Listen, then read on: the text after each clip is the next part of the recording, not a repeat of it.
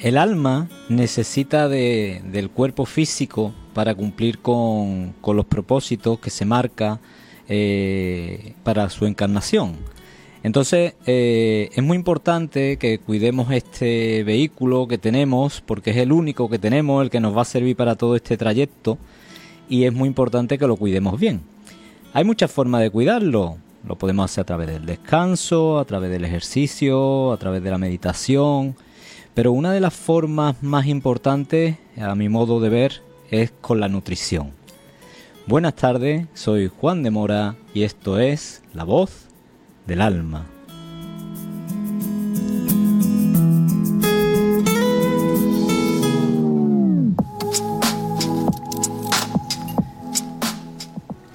Y es que cada vez eh, hay más enfermedades eh, relacionadas con, una mala nutrición, aparte de, que cada vez hay más personas con, intolerancia eh, a, alimentos, a productos. y esto es algo que a mí me, escama mucho, ¿no? Porque cada vez estamos teniendo más problemas con, la alimentación. Entonces, hoy he traído una, una experta en ello. Eh, ella es dietista, nutricionista, está graduada en la Universidad de Granada y además es profesora de cocina. Eh, Belén Candao, buenas tardes. Hola, buenas tardes. ¿Cómo estás? Muy bien, muy bien, con ganas. Me alegro de que estés por aquí. Eh, bueno, Belén, ¿cada vez comemos peor? Bueno, yo creo que desde hace poco cada vez la tendencia es a ir a mejor eh, pero desde hace muy poquito. Puedo decirte a lo mejor desde la pandemia la gente está un poco más concienciada de lo que tú has dicho, de em, tú has dicho el, medio de transporte que tenemos, ¿no? Más o menos. Yo creo como el templo que tenemos. Y, em, y, claro, es el que nos lleva a todos lados y que las enfermedades al final mm, vienen y si nosotros no, no, no tenemos un sistema inmune que hemos cuidado a base de nuestra alimentación y de nuestro autocuidado, pues enfermamos más fácilmente. Entonces, yo creo que creo que la curva está empezando a cambiar. Esto es súper lento. Llevamos muchos años de malísima alimentación. La industria al final mm, nos ha vendido mucho alimento, bueno, pues para salir del paso con esto de que vamos siempre corriendo y no son ni mejores materias primas, por supuesto. Al final eso, pues, cuando se convierte en hábito, al final se nota en la salud. Claro, es lo que te iba a decir, ¿no? Que muchas veces yo creo que por, por el estrés diario, ¿no? La falta de tiempo que tenemos todo, todas, todas las cosas que tenemos que hacer, eh, no nos paramos a, comer de una manera más consciente, sino que pillamos lo que vamos teniendo por delante, ¿no? Mm, salir del paso normalmente, sí. Sí, yo veo que mm, yo de hecho es una de las primeras cosas que me doy cuenta cuando empiezo a pasar consulta, que es eh, la gente no come bien porque mm, no sabe cocinar o porque no tiene tiempo para meterse en la cocina, entonces tira del producto rápido que se encuentra y normalmente como no son de buena calidad, pues salen del paso con eso y empeora todo. Eso te iba a preguntar yo, ¿no? Por las cosas que comemos, porque yo, a lo mejor que soy un antiguo, soy un romántico, ¿no? Pero yo cuando comía sandía cuando era chico, eso sabía sandía, cuando comía mandarina me sabía mandarina. Y ahora, ahora las comidas es que no... Sí, eso me lo dicen mucho. ¿Te lo dicen? Que ya la es que la fruta según donde la compres, es que, bueno, un buen tomate, un buen tomate, pero es verdad, es verdad que, hombre, yo creo que cuando compras local y compras a tu frutería y eso, pues que al final sí que encuentras mejor que cuando vas a súper, que depende de cuál, pues te puedes encontrar mm, un tomate que no sabe absolutamente a nada. Exacto. Entonces, claro, eh, si ya de por sí son tenemos el problema de que otros alimentos son como muy eh, muy palatables. Cuando yo me tomo, si yo me tomo Nutella o algo así, y ahora me tomo algo dulce como una fruta buscando el dulzor, eso no me sabe a mí a dulce, ya sea fresa o sea lo que sea. Entonces, claro, tenemos también el umbral muy cambiado y encima como todos los alimentos pues ya no están tan, no es que sean que no estén tan conseguidos, entiendo que es por el tema de los cultivos, que al final empeora un poco la calidad de todo. Claro, quizás sea esa necesidad de producir, ¿no? Tanta producción. Tanta producción, ¿no? De meter las cosas en nevera y, producir y producir. Mm. Y es que es verdad que han perdido, yo, ha perdido la esencia del alimento, ha perdido los sabores y, y en eso entramos también en el tema de de los alimentos procesados. E, explícale a nuestro público qué es un alimento procesado. Vale, alimento procesado bueno, primero, alimento procesado no tiene por qué ser malo, ¿vale? Que esto también está como muy asociado. Alimento procesado puede ser perjudicial para la salud según el tipo de procesamiento que tenga. Eh, por ejemplo, un aceite de oliva virgen extra es un alimento procesado porque de una aceituna hemos conseguido extraer el aceite y se ha procesado bastante, pero es un alimento de buena calidad. El problema es el que llamamos como ultraprocesado, que tiene, se somete a muchos procesamientos, ¿vale? Y al final perdemos como lo que se considera la matriz del alimento, que es lo interesante, la fibra, vitamina, y voy cogiendo del, del alimento, pues a lo mejor de un cereal, que me interesa su fibra y su proteína, me quedo solo con el almidón, que es lo interesante para, imagínate, hacer unos croissants que me aguanten mucho tiempo en el supermercado. ¿Vale? Entonces, el procesado, para quien escuche, al final la forma fácil de ver eh, si es un buen alimento o no siempre va a ser lista de ingredientes, que yo creo que es el primer error que se suele cometer. Nosotros siempre nos hemos ido a la tabla de composición nutricional creyendo que entendíamos de eso y decía uno, ah, 80 mm, calorías, vale, pues es bueno, o tiene fibra, ah, pues es bueno, pero eso confunde mucho porque no, no solo podemos tener eso en cuenta. Lo principal es mirar lista de ingredientes y vas viendo que el primer ingrediente siempre es el que más abunda y el último eh, va en escala, ¿no? Uy, esto es muy interesante. Entonces, en ese listado de ingredientes, porque en vez de fijarnos en esa tablita, ¿no? Que viene azúcar tanto, no sé qué tanto, nos fijamos mejor en lo que es la lista de ingredientes y dentro de la lista lo que aparece al principio es lo que más hay. Claro. Entonces, si tú, por ejemplo, un ejemplo común, si tú vas a comprar pavo, lo ideal sería que el primer ingrediente fuera un 90% pavo ¿Qué pasa? Que normalmente te encuentras en los pavos del supermercado, pues 56% pavo. Y ya, mm, mala cosa, ¿no? Eh, ¿Por qué? Porque lo siguiente que te pones es almidón de patata, fécula de maíz, una larga lista, que ya de por sí, que sea una lista muy larga, cuando tú estás comprando un único producto que se llama pavo, no es buena señal. Es, una buena manera de guiarse, ¿no? O sea, decir, cuanto menos elemento haya, o sea, cuanto menos ingrediente haya en ese alimento, quizás que, es más sano, ¿no? Por supuesto. O más puro. Es más, es más sencillo, sí, eh, es una forma de descartar ya, porque ya aparte de esa lista que te pueden venir féculas, almidones y todo esto, o jarabes, que son al final azúcares, te pueden añadir también pues ya una larga lista de es, ¿no? Que son los eh, conservantes, mm, que, bueno, que tienen su función, pero no hace falta abusar tampoco tanto de ello. Entonces, cuanto más procesamiento, más necesitamos eh, de añadir este tipo de productos. Claro, porque yo me imagino, y, te hablo desde el desconocimiento, porque en esto soy nuevo para todo, por eso me surgen tantas preguntas, eh, todas esas cosas que son los gel, los jarabes y todo esto, el cuerpo me imagino que no lo, no lo distingue como alimento y, y, eso que hace nuestro cuerpo, eso se queda ahí, se elimina, se, eh, es perjudicial. Bueno, no, el cuerpo no, o sea, sí lo... El cuerpo recibe nutrientes, que al final recibe hidratos de carbono, proteínas y grasa, y después eh, esos serían los macronutrientes y micronutrientes, que serían todas las vitaminas y los minerales. Entonces, el cuerpo mm, no sabe si tú te estás tomando un jarabe o lo que sea. Lo que hace es que cuando llega empieza a, a llevar a cada zona, ¿no? Entonces, hidratos a esta zona. ¿Qué pasa? Que tú dentro de eso puedes tomar hidratos de mejor calidad o de peor calidad, o proteínas de mejor calidad o de peor calidad cuando son de buena calidad, pues tú ten en cuenta que todas las células de nuestro cuerpo están formadas a base de lo que nos alimentamos. Entonces, si yo todo lo que meto es de mala calidad, mis células al final tienen unas membranas de peor calidad, con más posibilidad de enfermar, con más... Lo que pasa es que, claro, esto no se ve. La parte corporal, corporal solo se ve si mm, físicamente, ¿no? Pero tú no ves cómo está el estado de tus células, hasta que a lo mejor, bueno, pues hay alguna patología. Es, muy curioso esto de la célula que, me hablas, ¿no? Porque hace poco escuché a, un doctor, ¿no? ¿no? No sé si estará lo cierto o no, porque como hay tanta información por internet que nunca sabemos lo que es verdad de lo que es mentira, cada uno tiene su opinión, ¿no?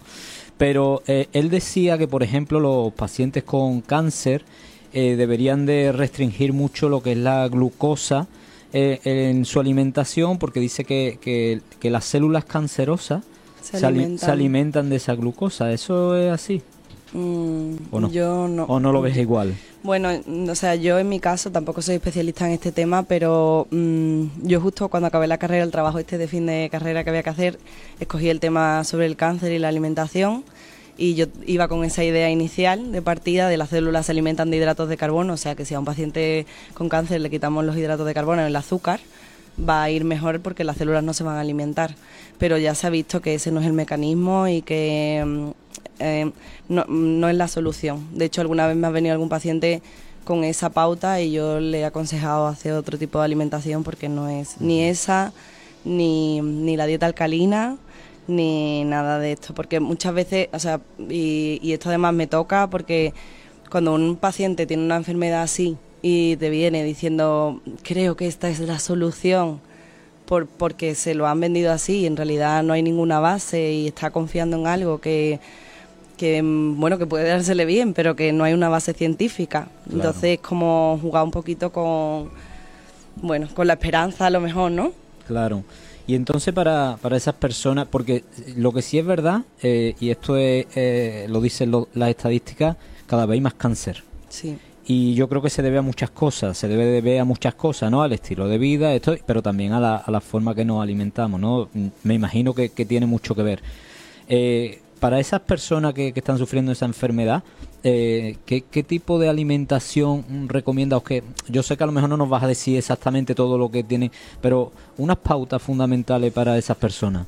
Bueno, eso no te puedo decir una concreta porque no hay ninguna, lo típico, ¿no? La dieta. De hecho, a mí me regalaron una vez un libro que se llamaba como La dieta anticáncer. Y yo digo, uy. Mm, bueno, entonces al final es la base que en realidad deberíamos de llevar todos, que es una alimentación muy rica en verduras, en frutas, que al final todo esto lo que busca es que mm, sea una dieta más antiinflamatoria todo lo que comemos de, cuando se consumen muchos procesados y estos alimentos que hemos dicho, bueno, productos que no son tan interesantes, tú en tu cuerpo generas un estado de inflamación crónica. De manera que mm, cualquier cosa, eh, la reactividad es mucho más alta.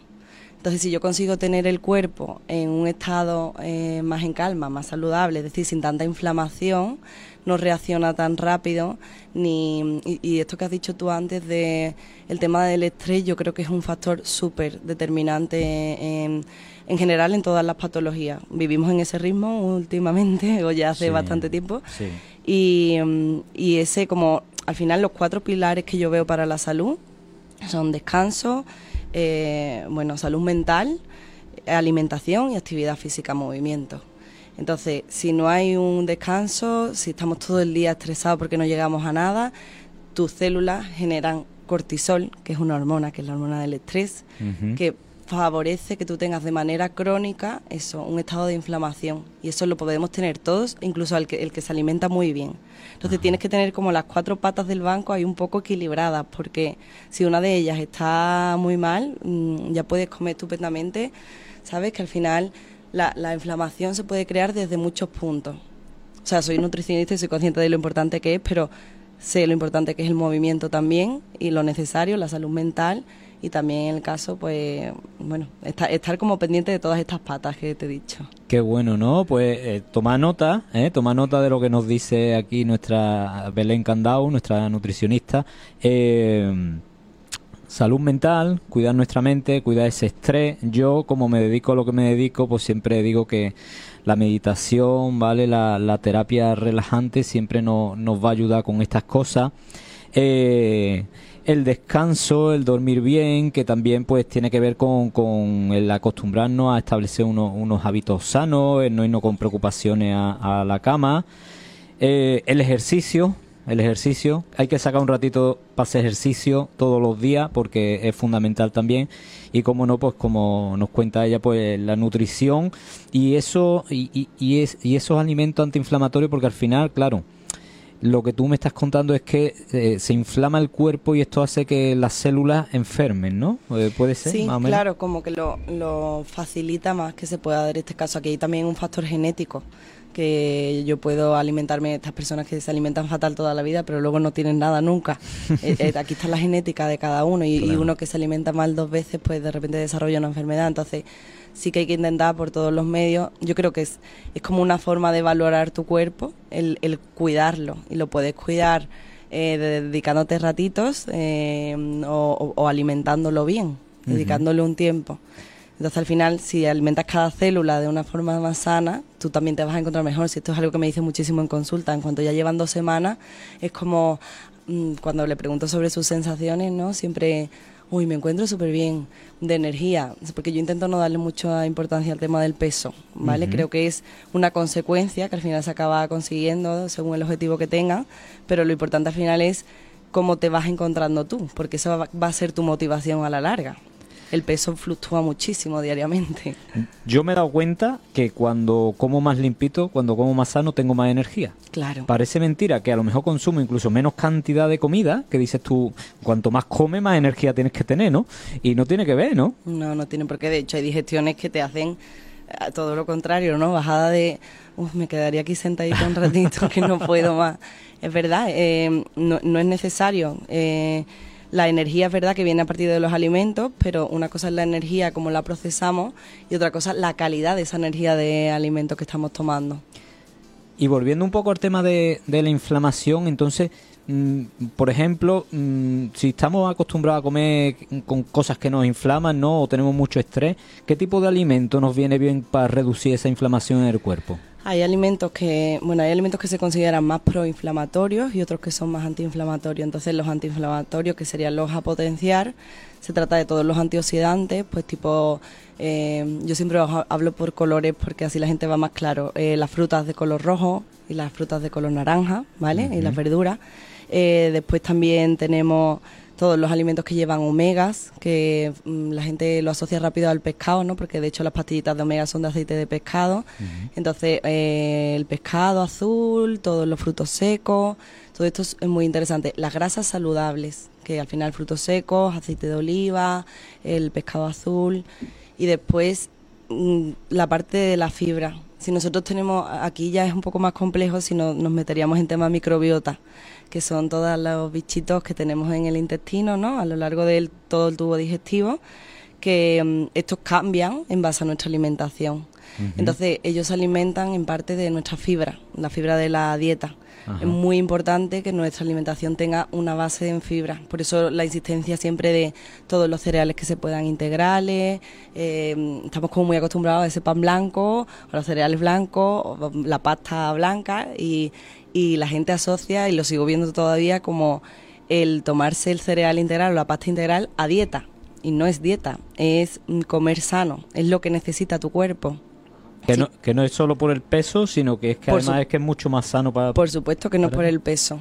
Yo, quien viene a perder peso, quien viene a ganar peso, quien viene a simplemente mejorar sus hábitos de alimentación, a no ser que haya una patología digestiva, siempre les recomiendo los cereales integrales. Es que lo necesitan estas bacterias de las que te hablo. Y estos yogures que, que, los veo ahora mucho, ¿no? En los estantes de los supermercados y demás, que pone probióticos, ¿e, ¿e, ¿eso es bueno? Sí, sí, lo que pasa es que los probióticos han estado toda la vida, pero aquí como pasa mm, en la nutrición, que hay como modas, ¿no? Y de repente da por algo. Y, y, es también lo que tú decías, que como hay tanta información, la gente ya no sabe de qué fiarse. Claro. Y no deja de ser porque eh, la nutrición es una ciencia muy nueva. Mm, al final se ha empezado a estudiar todo esto hace poco. Entonces, de repente, la noticia del chocolate es buenísimo. No, el chocolate es malísimo. La cervecita hidrata, la cervecita es malísima. Entonces, con los yogures y con todo esto, los probióticos, eh, mm, o sea, los yogures llevan probióticos de siempre. Son bacterias que fermentan y consiguen esa fermentación láctica. Y, mm, y, ahora pues como ya la gente ha descubierto lo que es eso del probiótico, como que em, tenemos que repoblar esa flora y alimentarla bien, pues tira, en cuanto ve ese cartel, ¿no? Con probióticos, este va a ser mejor que este. Claro, que al final es como un llamado comercial, ¿no? Mira, que esto es probiótico. Eso está clarísimo. en cuanto en nutrición, o sea, cuando sale, se descubre que algo es bueno, yo siempre, por eso digo que es tan importante leer la etiqueta, la parte de atrás que sale chiquitita, la lista de ingredientes, porque los llamamientos siempre van a venir en grande. Entonces, la gente ya sabe que lo integral es bueno. Te, pone integral en grande. Pero bueno, tú luego miras la parte de atrás y a lo mejor ves que lleva integral, pero que te han metido muchas grasas que no te interesan o que le han metido azúcar, ¿qué tal?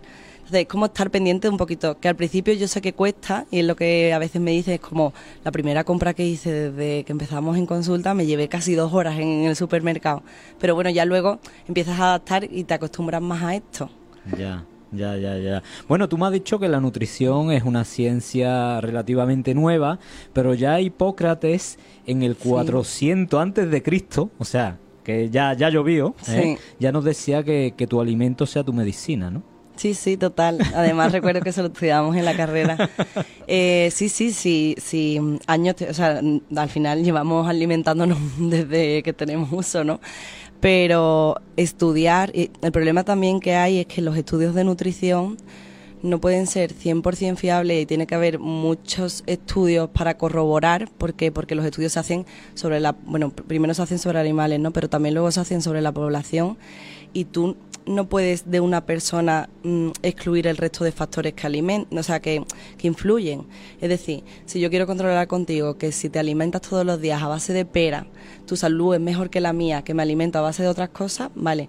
Y ahora como vemos, o sea, mm, nos metemos simplemente en una cajita y tomamos solo pera y yo no lo tomo, tú además puedes tener una vida estresante, yo no, tú puedes tener mucho movimiento, yo no, entonces ya todo eso va a influir. Entonces cuando se sacan estudios esto es buenísimo, esto es malísimo, solo en base a eh, un estudio en X población y no se tiene en cuenta el resto de factores que también influyen, de estas cuatro patas de la mesa que hemos hablado, ya nos perdemos información. Claro, claro, además eh, imagino que que no todo le funciona a todo el mundo, o sea, que que somos muy distintos, que cada organismo es, de una forma y aunque mm, haya elementos que, que, sean que se recomienden para todo el mundo, como la fruta y la verdura, ¿no? Que pues se puede recomendar a todo el mundo, pero no no a todo el mundo nos sienta bien mm, las mismas cosas. Sí, sí, totalmente de acuerdo. Yo al principio no lo veía así porque era como las frutas buenas, pero luego te das cuenta que dentro de, la, de los pilares o de lo que has aprendido en nutrición y cuando te vas actualizando, que mm, que cada persona es un mundo y tú no puedes dar la misma recomendación a todo el mundo. Por eso ahí está la individualización y que después cada cuerpo, a mí me gusta mucho preguntar en primera sesión el qué notas tú que te sienta bien y qué notas tú que te sienta mal. Porque yo te puedo venir aquí con la teoría más estudiada, pero tú decirme, es que a mí nunca me han sentado bien las legumbres. Entonces yo ya a partir de ahí puedo mm, establecer unas pautas, unos hábitos que vayan contigo para eso es muy importante, creo yo, eh, la conciencia a la hora de, comer, ¿verdad? Sí, ay, a mí eso me encanta.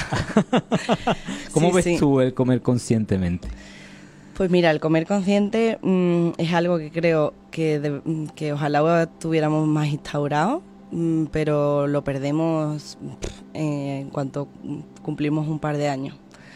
Porque yo siempre pongo de ejemplo a a los niños chicos que cuando nacen, pues ellos perfectamente, pues si están con el pecho, quieren pecho y dejan de querer y, cuando quieren chillan y cuando no, apartan, ¿no? Lo tienen como súper claro. Eh, conectan perfectamente con sus sensaciones corporales. Y nosotros, conforme vamos cumpliendo años, entramos en rutina y, en ritmos, eh, esto va cambiando. Pues ¿por qué? Porque al niño se le enseña que tiene que justo desayunar antes de irse a comer. Lo mismo el niño no tiene hambre y tiene que desayunar rápido. Ya no se está dando cuenta de si tiene hambre o no, señal de saciedad. Em, bueno, a todos nos han enseñado a que hay que acabarse todo lo del plato. Todas estas cosas, mm, a la larga, y es lo que suelo trabajar, eh, te hacen desconectar de tus verdaderas señales. Esa conciencia corporal que hemos ido perdiendo, ¿por qué? Porque estás tanto fuera que es muy complicado que te des cuenta de tus señales internas. Y yo cuando, cuando vemos la escala de hambre-saciedad, que es importante para saber si se tiene hambre o no, mm, hay muchas personas que es como, es que yo no sé cuándo tengo hambre, yo como porque son las 2 de la tarde o porque, ¿sabes? Pero en realidad no, no tienen esa sensación. Entonces el comer consciente te hace como dentro de este ritmo frenar y darte cuenta de lo que te estás metiendo, de si te estás haciendo bien, de si no, pero para eso hace falta tiempo, entonces es muy complicado. Es, eh, es muy interesante porque creo que esto nos sirve para comer y nos sirve para todo. Hemos dejado de, hemos dejado de sentirnos, hemos dejado de, de escucharnos, hemos dejado de sentir cuando mm, estamos bien con alguien, cuando no estamos bien, cuando estamos bien en un sitio o cuando en ese sitio no nos encontramos bien. Y, y lo llevamos al alimento también, ¿no? Hemos dejado de sentir si el alimento nos hace bien, mal. Y además muchas veces eh, la gente o todos, ¿no? Eh, recurrimos mucho a, bueno, me he pegado el atracón, ahora me tomo una pastillita, ¿no? Y, y ya pasó la tarde. y más en estas épocas.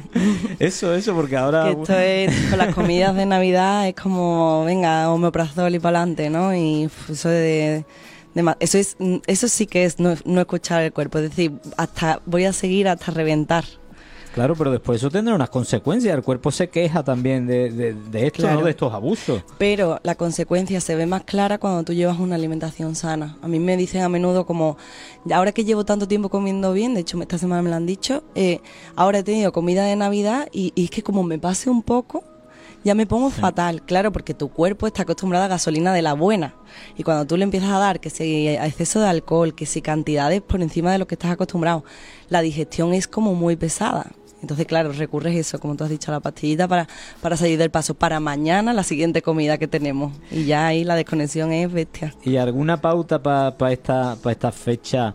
Eh, cuando nos sentemos ahí en la mesa con tantos platos y tantas cosas, ¿tú, tú qué nos recomiendas que hagamos para no darnos ese dragón? Pues a ver, es complicado porque mm, al final yo creo que hay una, una asociación que tenemos todos que es eh, Navidad con Milona. Ya. De hecho, a mí me gusta decirle a los pacientes el, que, me, que piensen, que reflexionen sobre algo que les haga eh, disfrutar, que conecten con el placer en la Navidad, que no tenga que ver con la comida, ¿no? Porque es como los polvorones, no sé qué, no sé cuánto, el alcohol y tal. Pero, ¿qué más? Y la gente al final llega siempre a las conclusiones de reuniones, estar con gente que no puedo estar a lo largo del, tiempo, del año, descanso, todo esto. Entonces, si, si eres capaz de disfrutar también y poner conciencia en estas otras cosas, no necesitas como atiborrarte. Yo creo que el problema del comer con tanta ansia y este tipo de alimentación es como el querer desconectar, desconectar de ti. Estás, eh, venga, pues cuanto más llene, más llene, más llene, menos consciente soy de lo que está pasando. ¿Qué pasa en la comida de Navidad? Pues que está la conversación interesante y mucha hiperabundancia de alimentos. Entonces yo mientras que estoy hablando es muy complicado hacer un comer consciente yo intento pues que antes de sentarse pues que sea como una especie como de respiración para vale mm, sé todo lo que hay eh, voy a intentar disfrutar de esto y, y voy a comer y voy a intentar de vez en cuando preguntarme cómo estoy desaciado porque ahí sí vas a poder parar ahora si no te lo preguntas ya llegará el postre y, será lo típico de me quiero desabrochar el pantalón pero vamos a probar el postre que no me quedo sin el postre de mi tía porque me encanta ¿no? Pues entonces, mira, dos pautas que nos quedamos antes de irnos a patrocinadores. Una es eh, prestar atención a otro tipo de recompensa que no es el alimento. Y otra, de vez en cuando pararnos, respirar un poquito de si estoy lleno ya o, o todavía voy a por más. Bueno, nos vamos con nuestros patrocinadores y ahora seguimos. Onda Capital, en el 95.1 del dial.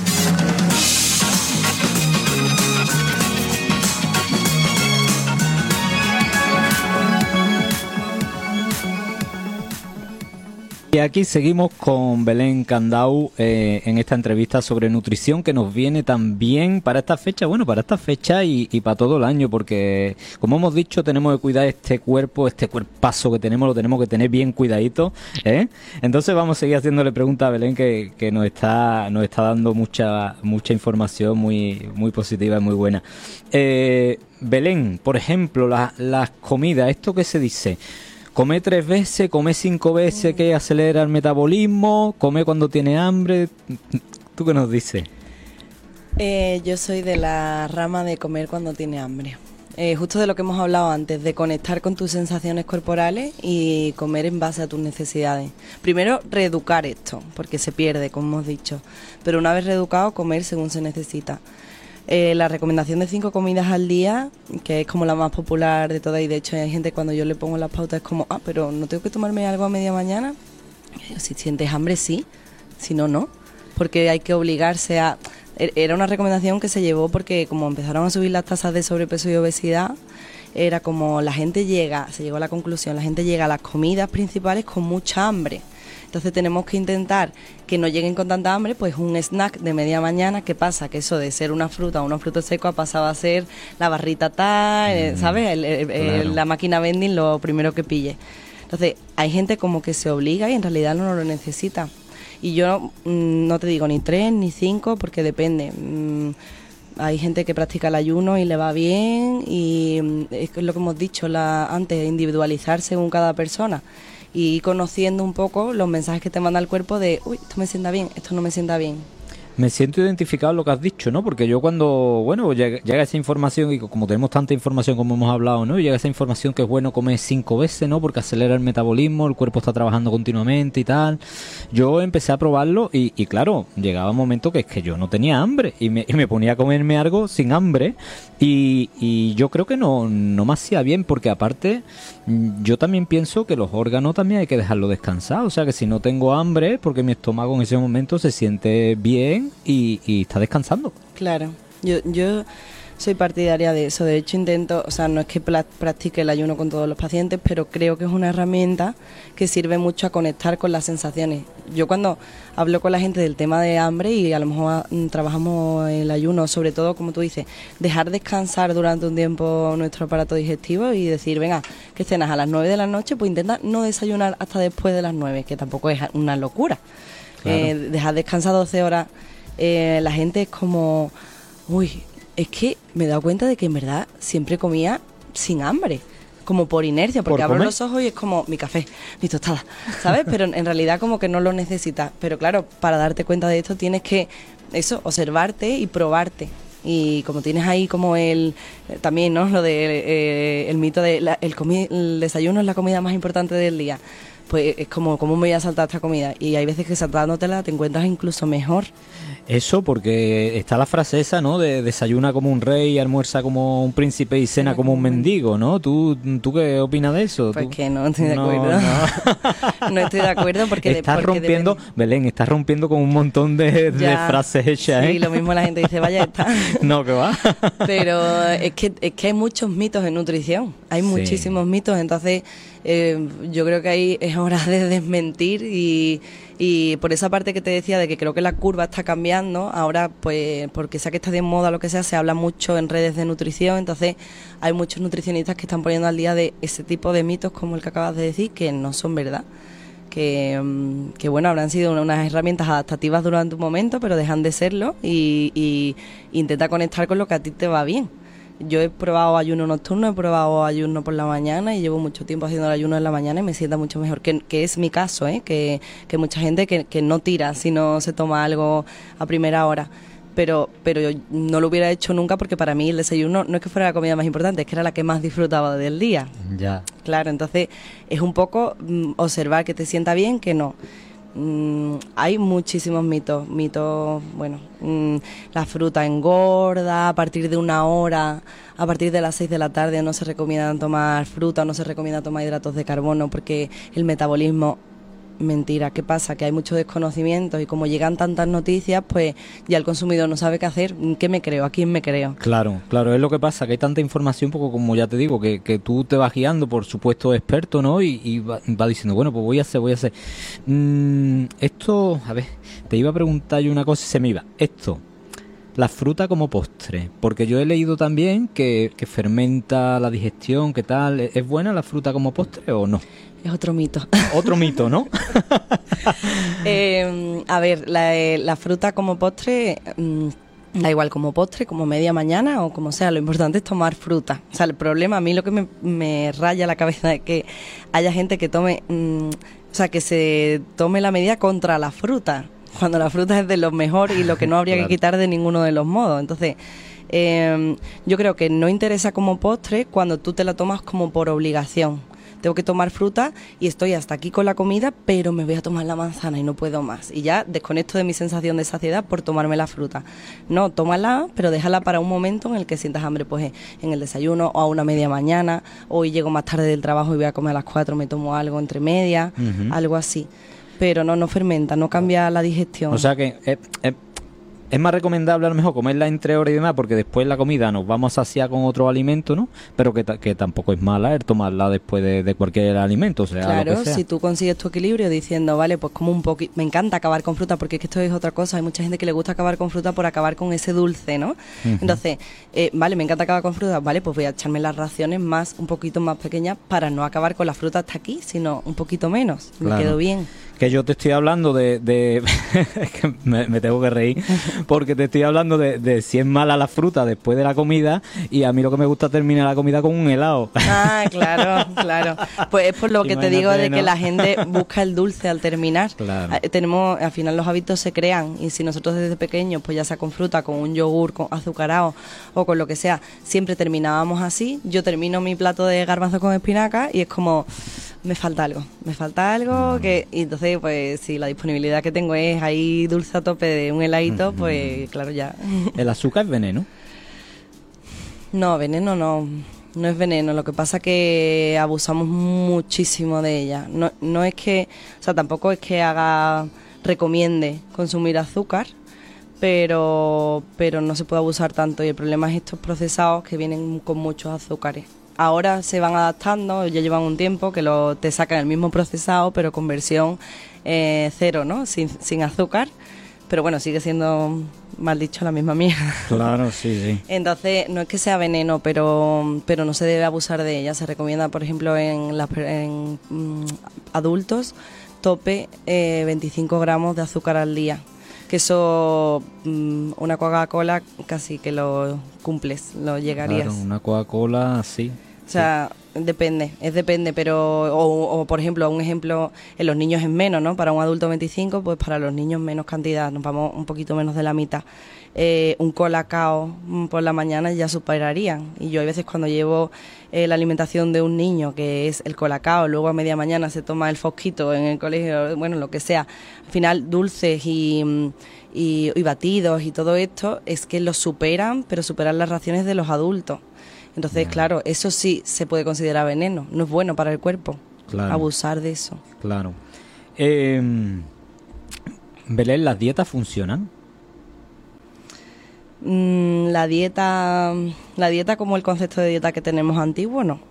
O sea, si yo voy a tu clínica y te digo, mira Belén, que tengo aquí un poquito de tripita que la quiero echar para afuera, eh, ponme una dieta, ¿tú crees que eso...? Pues seguramente, lo primero que te diría es, a mí no me gusta hablar de dieta, siempre digo, eh, sino de cambio de hábitos. Eh, la dieta, eh, por el concepto que tenemos antiguo, es un periodo de tiempo durante en el que yo hago un cambio en mi alimentación, pero lo tengo asociado a que va a caducar. Va a llegar un momento que yo voy a llegar a mi objetivo, quitarme el esto o lo que sea, la zona que no me guste, y en cuanto la alcance, vuelvo a lo que a mí me gusta, que es mi heladito de postre y todo esto. Entonces, lo que hay que intentar encontrar, eh, llamándolo dieta, llamándolo como sea, un cambio de hábito en el que tú estés a gusto, disfrutes de esa comida, disfrutes de ese tipo de alimentación y no te pese tanto. Es que Porque si no estás deseando dejarlo. Claro, es que esa es la pregunta te iba a mm, ¿Tengo que sufrir para comer sano? No, por Dios, no. ¿Se puede comer sano sin sufrir? Vamos, mm, sí, sí, claro que se puede. Lo que pasa es que, que tenemos en contra, lo que te he dicho al principio, falta de tiempo para dedicarlo a nuestra alimentación entonces, comer sano es una decisión que tú tomas y que tienes que eh, invertir tiempo en ello, en pararte en el supermercado, elegir buenos productos, dedicar un tiempo de cocinado en casa. Entonces, claro, con el ritmo, pues tú acabas diciendo, tiro de lo primero. Cada vez hay mejores procesados, también hay que decirlo, pero pero no hay no hay que comer aburrido. Yo en el tema de los talleres de cocina, o sea, Empecé con eso por esto, justo, porque yo veía que la gente comía mal por eso, porque es que no sabía meterse en la cocina y si yo les ponía un puré de, de verdura, eh, me decía, qué asco un puré de verdura, y yo decía, pues sí, puré de verdura que pueden estar riquísimos.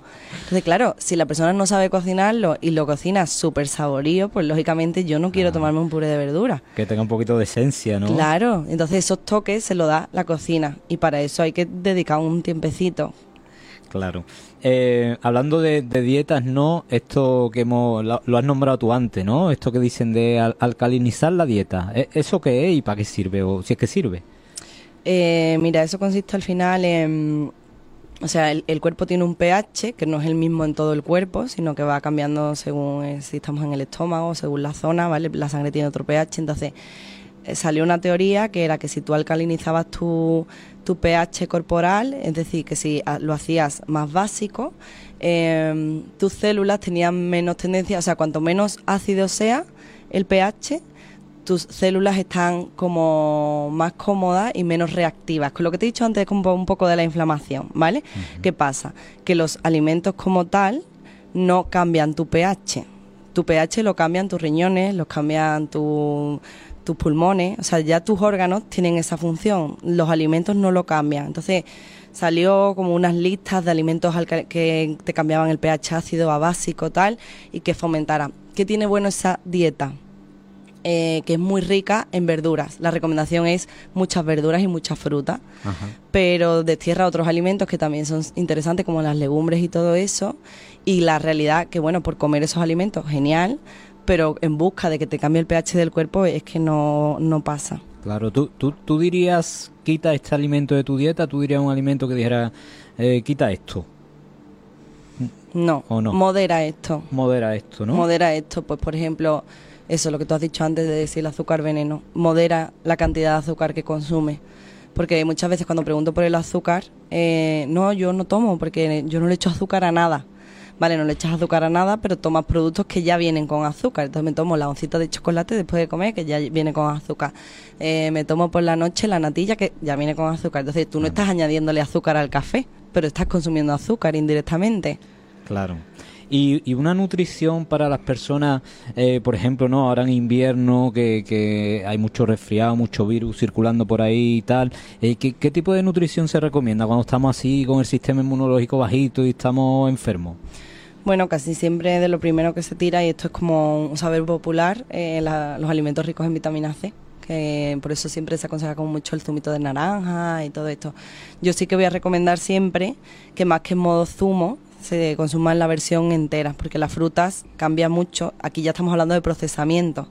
No es lo mismo, esto mm, habrá gente que diga, ah, mi zumo de naranja con lo saludable que es.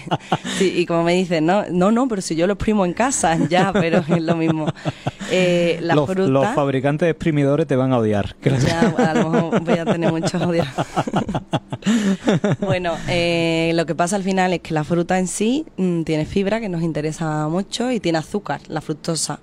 Eh, cuando la fructosa y la fibra van de la mano, tu asimilación en el cuerpo es muy diferente a cuando van por separado. Entonces, cuando nosotros exprimimos, por ejemplo, una naranja, se me queda sobre todo la fibra en la cáscara y yo me estoy tomando, vale, el agua con las vitaminas, y, pero casi toda la fibra la he perdido con la fructosa. Entonces ya la asimilación es diferente. Por eso aquí eh, paro y digo esto. Entonces, eh, alimentos ricos en vitamina C, que no solo serían las frutas más ácidas, sino también todas las, mm, mm, las verduras de hoja verde. Todo esto nos interesaría, brócoli también. Eh, yo me iría por esa rama y después también el tema de los antioxidantes, que es los que hemos nombrado antes. La fruta roja, naranja, ¿vale? Todo eso nos va a ayudar a recuperarnos antes de, de, bueno, de la enfermedad, del virus, del resfriado, del catarro. Claro. Sí, yo creo que es muy importante cuando se está malo estar pendiente de la alimentación. Es verdad que hay como esos primeros días que no te apetece absolutamente nada, ¿no? Claro. Pero luego como para ir mejorando no puedes alimentarte solo a base del arrolito blanco porque es que o sopita. Ya, pero es que tu cuerpo necesita nutrientes. Tú ten en cuenta que tiene ahora mismo una lucha interna para, para mejorar mm, su estado. Claro. Entonces, dale, mm, como hemos dicho, gasolina de la buena. Claro. Y ahora mira, yo te voy a hablar del desayuno, ahí te voy a hablar del pan, porque a mí me encanta el pan. Me encanta el pan. también. Yo es que me estaría, yo podría comer las tres comidas al día con pan. Entonces yo desayunaba siempre con pan y ya después no, que el pan engorda mucho, que tal, que cual, bueno, cereales. Pero ahora escucho que también el cereal engorda mucho y, digo, bueno, y entonces yo qué desayuno, porque claro, si yo desayuno fruta a las 11 de la mañana estoy muerto de hambre. Claro, a ver, eh, mira, justamente, yo creo que es cambio de enfoque. No pienses en, engorda mucho. No busques engorda mucho, es eh, ¿me, ¿me hace bien o no? El pan es sano, pero vete a la versión integral. El cereal es sano, vete a la versión integral. los cereales, eh, con pan, mm, bueno, todo lo que venga de las plantas, ¿vale? Son hidratos de carbono. El hidrato de carbono ayuda a la saciedad. Por eso dices tú lo de, eh, noto que si solo me tomo una fruta, me entra hambre rápido. Pero si yo combino y me tomo, por ejemplo, un yogur con fruta y con cereales, yo acabo y estoy saciado pues hasta prácticamente la hora del almuerzo. Entonces tienes que hacer una combinación de desayuno que no, no te puedo decir el óptimo porque depende, hay personas que necesitan un, un tipo de alimento y otro. Pero si tú, por ejemplo, eres de los que tienes hambre por la mañana, pues yo sí me daría un cereal. Lo que pasa es que escogiendo esa versión, y más si, eres panero, si te gusta mucho el pan, no, te pierdas eso. Claro, además, bueno, lo que voy a hacer es mm, consumir más integral y, y, dejar pan blanco, que a lo mejor el, el pan menos sano, ¿no? Claro. El, pan blanco, ¿no? Claro. Y proporción que a veces que yo siempre pregunto, ¿no? Que, vale, tostada por la mañana, pero ¿cómo? Eh, ¿Tostada, tostada o tostada? Es decir, media, eh, entera, dos enteras o cuánto tomas. Entonces, si te gusta mucho el pan, vale, pues, pues no tienes que abusar tampoco de él. Pues me hago una rebanada y lo cargo ahí bien de proteína, que interesa mucho también meter la primera hora de la mañana y para adelante. Y yo ya sé lo que me va a contestar, pero te lo tengo que preguntar para que lo sepa nuestro... Mito, no, hombre.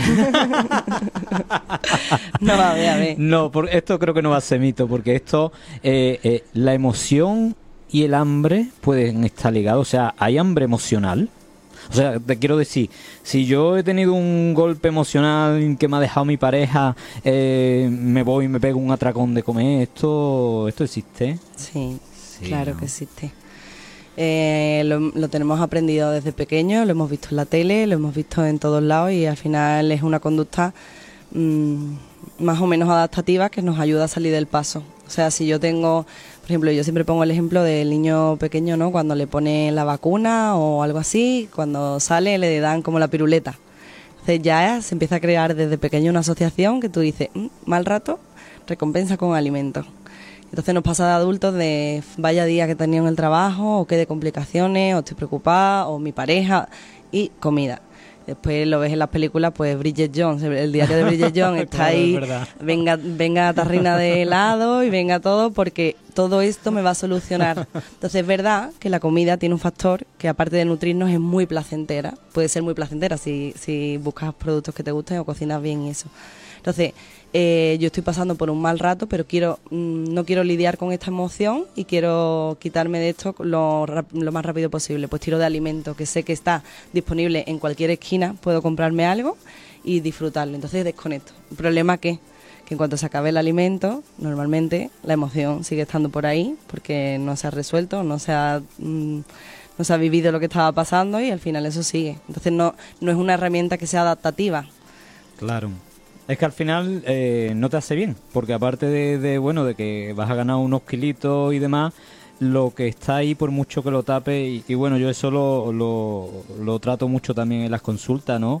No podemos vivir de nosotros mismos. O sea, si tenemos una emoción, una tristeza, una rabia, nos ha dejado nuestra pareja, nos han echado del trabajo, tenemos que afrontar. Si es que la vida se trata de eso, si es que ahí está el, crecimiento. Entonces, cuando nos refugiamos en la comida buscando tapar la emoción, al final la emoción va a terminar saliendo por un lado o por otro, Belén. Sí, sí, de acuerdo. bueno, em, vamos a ver. Te había hablado de otro mito, entonces, porque eh, entonces eso de que el chocolate es sustitutivo del sexo es mentira también, ¿no? Bueno, el chocolate aporta mucho placer, entonces yo creo que por eso ha sido la asociación siempre, no creo que, sea un mito. Eh, claro, al final tiene una cascada ahí. El chocolate como tal no es el oscuro 100% cacao, sino el chocolate que hemos consumido ah, siempre, viene con mucho azúcar. Entonces el azúcar es como para el cerebro, es como Em, bueno, como si le estuvieran haciendo un masajito, ¿no? Es como mm. placer absoluto. Entonces, eh, ¿qué pasa? De hecho, es uno de los alimentos que cuando se trabaja el tema del hambre emocional y el comer consciente, mm, suele ser uno de los alimentos que se considera gatillo, porque suelen ser los alimentos que, como me da mucho placer, me cuesta parar y no soy capaz de tomarme una oncita de chocolate, sino que necesito tomarme la tableta entera. Entonces, mm, yo creo que sí, esa asociación que hay mm, puede ser por, por la parte de conectar con el placer. Claro, la gente tira de la tableta. Qué rápido se nos va el tiempo en, esta, en este programa con tantas preguntas que me gustaría hacerte, pero eh, no me quiero ir sin hablar de esto del ayuno intermitente.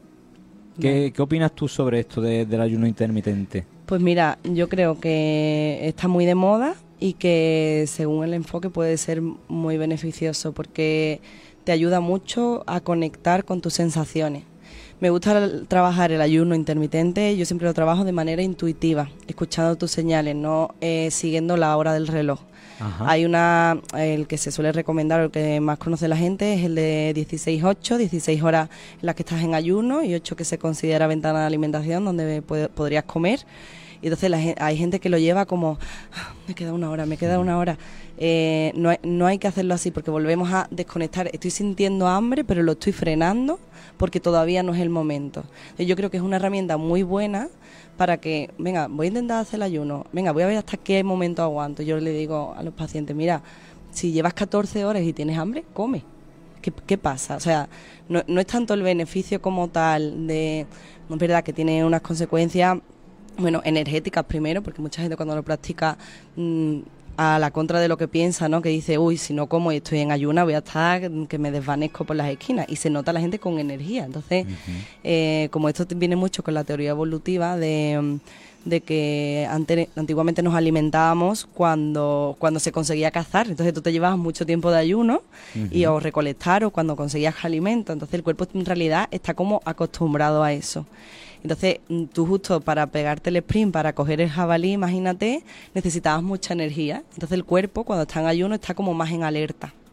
Entonces por eso la gente siente eso. Y después mm, yo creo que eso, que la, que la parte que mejor nos puede venir es por la de conectar con mis verdaderas sensaciones, independientemente de que sean 16, 8, 14, 12. Además yo creo que la mente también, ¿eh?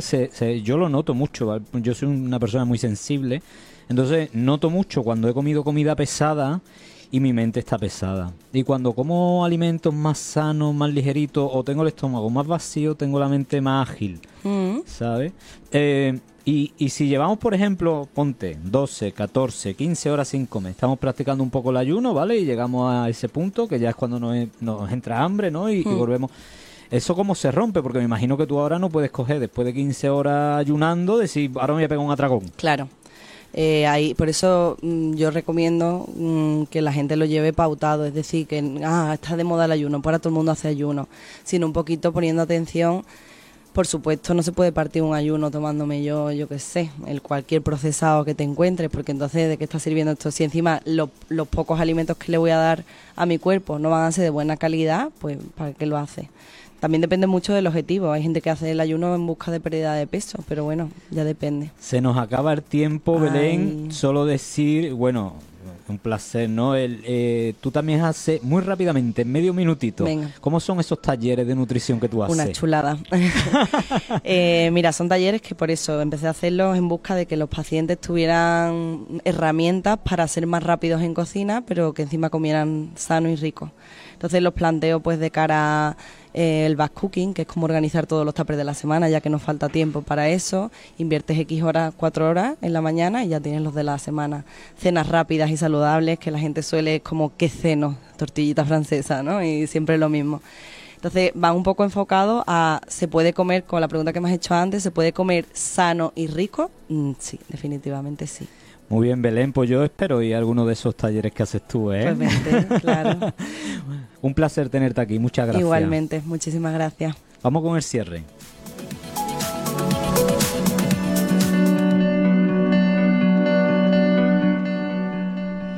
Pues bueno, amigo, ya has escuchado lo importante que es la nutrición para, para este cuerpo físico. No olvides que el cuerpo físico es el vehículo de tu alma, es el vehículo que necesitas para cumplir la misión, los propósitos que tienes aquí.